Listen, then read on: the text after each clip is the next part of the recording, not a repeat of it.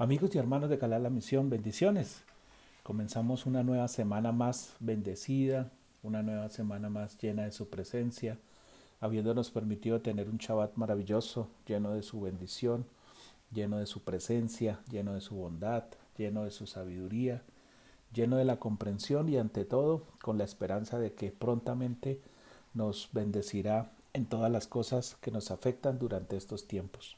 No han sido tiempos fáciles, tampoco imposibles, aunque hayan sido difíciles para muchos de nosotros. Son tiempos en los que nos confiamos de que su bondad, su amor, su sabiduría y su misericordia nos ayudarán por siempre y para siempre. De la Parachá Besot Habraha, que significa y esta es la bendición, quiero hacer alusión a los últimos pasajes que tiene la Torá y a los últimos pasajes que tiene el libro de Devarim, que nos traen una enseñanza profunda frente a lo que realmente nuestras vidas delante del Eterno. Dice la palabra en Devarim 34:10, dice, y no ha habido otro profeta en Israel como Moche, que haya conocido a Yahweh cara a cara, por todas las señales y milagros que Yahweh le mandara hacer en la tierra de Egipto contra Paró, contra todos sus sirvientes y contra toda su tierra, y en la mano poderosa y el estremecedor poder que aplicó Moche a la vista de todo Israel. Aquí nos encontramos varios detalles muy interesantes que nos sirven de bendición en nuestra vida, que nos dejan ver realmente quién fue Moche, pero más de ver quién es Moche, porque lo hemos visto a través de toda la Torah, es de ver y entender qué somos y quiénes somos delante del Eterno. Dice, y no ha habido otro profeta en Israel como Moche que haya conocido a Yahweh cara a cara. Muchos de nosotros Quisiéramos tener ese privilegio y esa bendición de poder ver al Eterno cara a cara. Sabemos que Moche tuvo la oportunidad de estar varias veces arriba en el monte durante 40 días o más delante del Eterno, recibiendo sus enseñanzas, recibiendo su sabiduría, recibiendo el conocimiento que el Eterno tenía para cada uno de nosotros. Y eso se convirtió en una verdadera revelación para nuestras vidas, para nuestros descendientes y para, para el pueblo de Israel durante todos los tiempos. La oportunidad que tuvo Moche de estar cara a cara con él quedó evidenciada en toda la Torá, a punto de que hay un pasaje donde se nos dice que a Moche le tuvieron que decir que cubriera su rostro porque su rostro iluminaba de tal manera que nadie lo podía ver y se pensaba que aquel que lo viera podía morir porque prácticamente tenía el rostro del, del Eterno, que nos había hecho verlo cara a cara.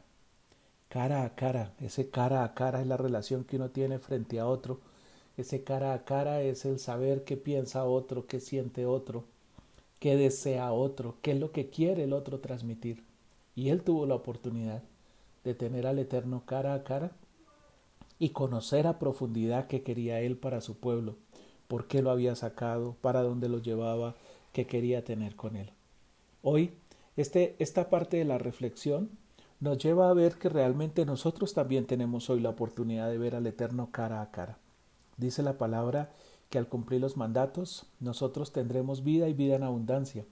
Esa vida en abundancia nos lleva solamente a verlo a Él, a seguirlo a Él, a caminar con Él, a entender sus planes, sus propósitos, sus sentimientos, su deseo, a ver hasta dónde el Eterno quiere andar con nosotros, no solamente esperando que las promesas que nos ha dado se cumplan, no porque no se vayan a cumplir, sino porque no son las promesas las que nos permiten estar firmes aquí delante de Él, sino es su presencia cara a cara.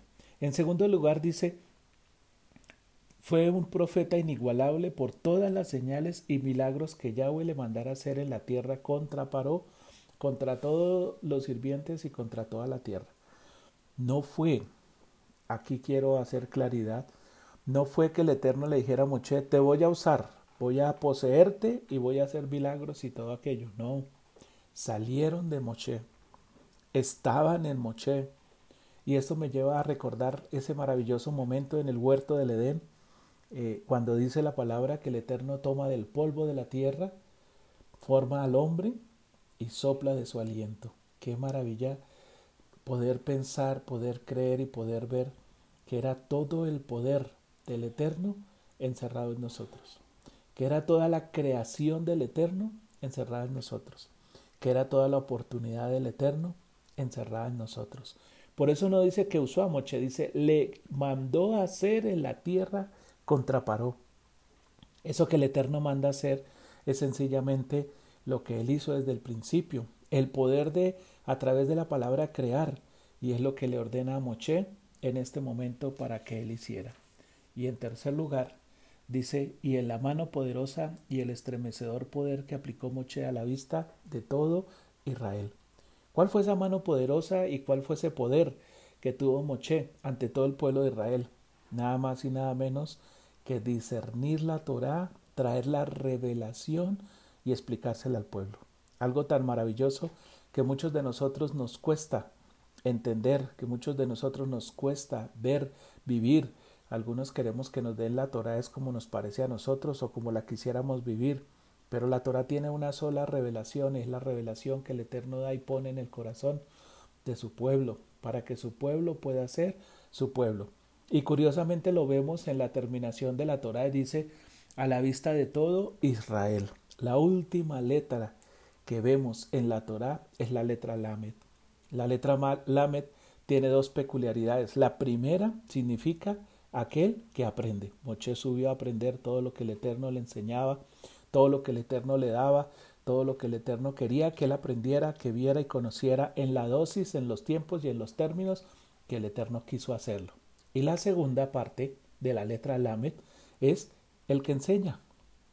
Moche enseñó al pueblo de Israel lo que el pueblo de Israel necesitaba para vivir, lo que el pueblo de Israel necesitaba para entrar a la tierra prometida, lo que el pueblo de Israel necesitaba para pelear, lo que el pueblo de Israel necesitaba para estar fuerte frente a sus enemigos, que el, que el Eterno ya había vencido desde el principio.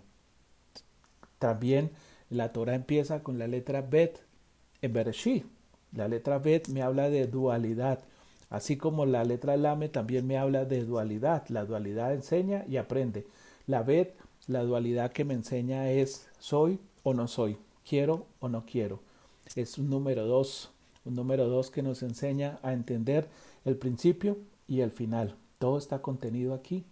Todo está realmente revelado por Él, desde los, desde los instrumentos que Él usa, desde el poder que hay en nosotros, desde la realidad que hay en nosotros. Estamos en los tiempos donde nosotros nos debiésemos levantar a hablarle a las, a las cosas, a las circunstancias, porque ese poder que estuvo en Moche también está en mí. Yo tengo el poder de enseñarle a mi familia, yo tengo el poder de enseñar a terceros, yo tengo el poder de enseñar lo que Él me ha enseñado a mí porque también tengo el poder de aprender, tengo la capacidad de aprender, tengo la capacidad de oír, la capacidad de ver, la capacidad de oler, la capacidad de palpar, la capacidad de hacer. Y esa capacidad que hay en mí es la que Él quiere que transmitamos a otros. También tengo el poder de ordenar sobre las circunstancias y hacer señales y milagros. ¿Cuáles son las señales y milagros que yo puedo hacer hoy? Las mismas que hizo Moche, las mismas que había en Adán, las mismas que tiene el Eterno, porque de generación en generación en nuestros genes está transmitido el poder.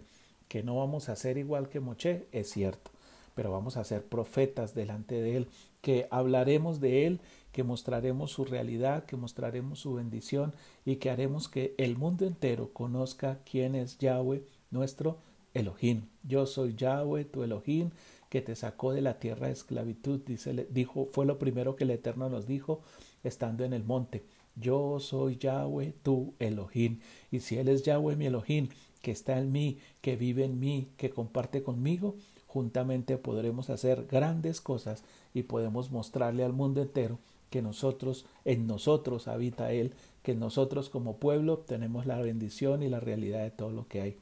Solo me queda restarles una Shavuato, una semana de bendición, una semana llena de gozo, de alegría, una semana llena de milagros, de prodigios, de toda su revelación y de todo lo especial que ellos tienen para nosotros. Bendiciones.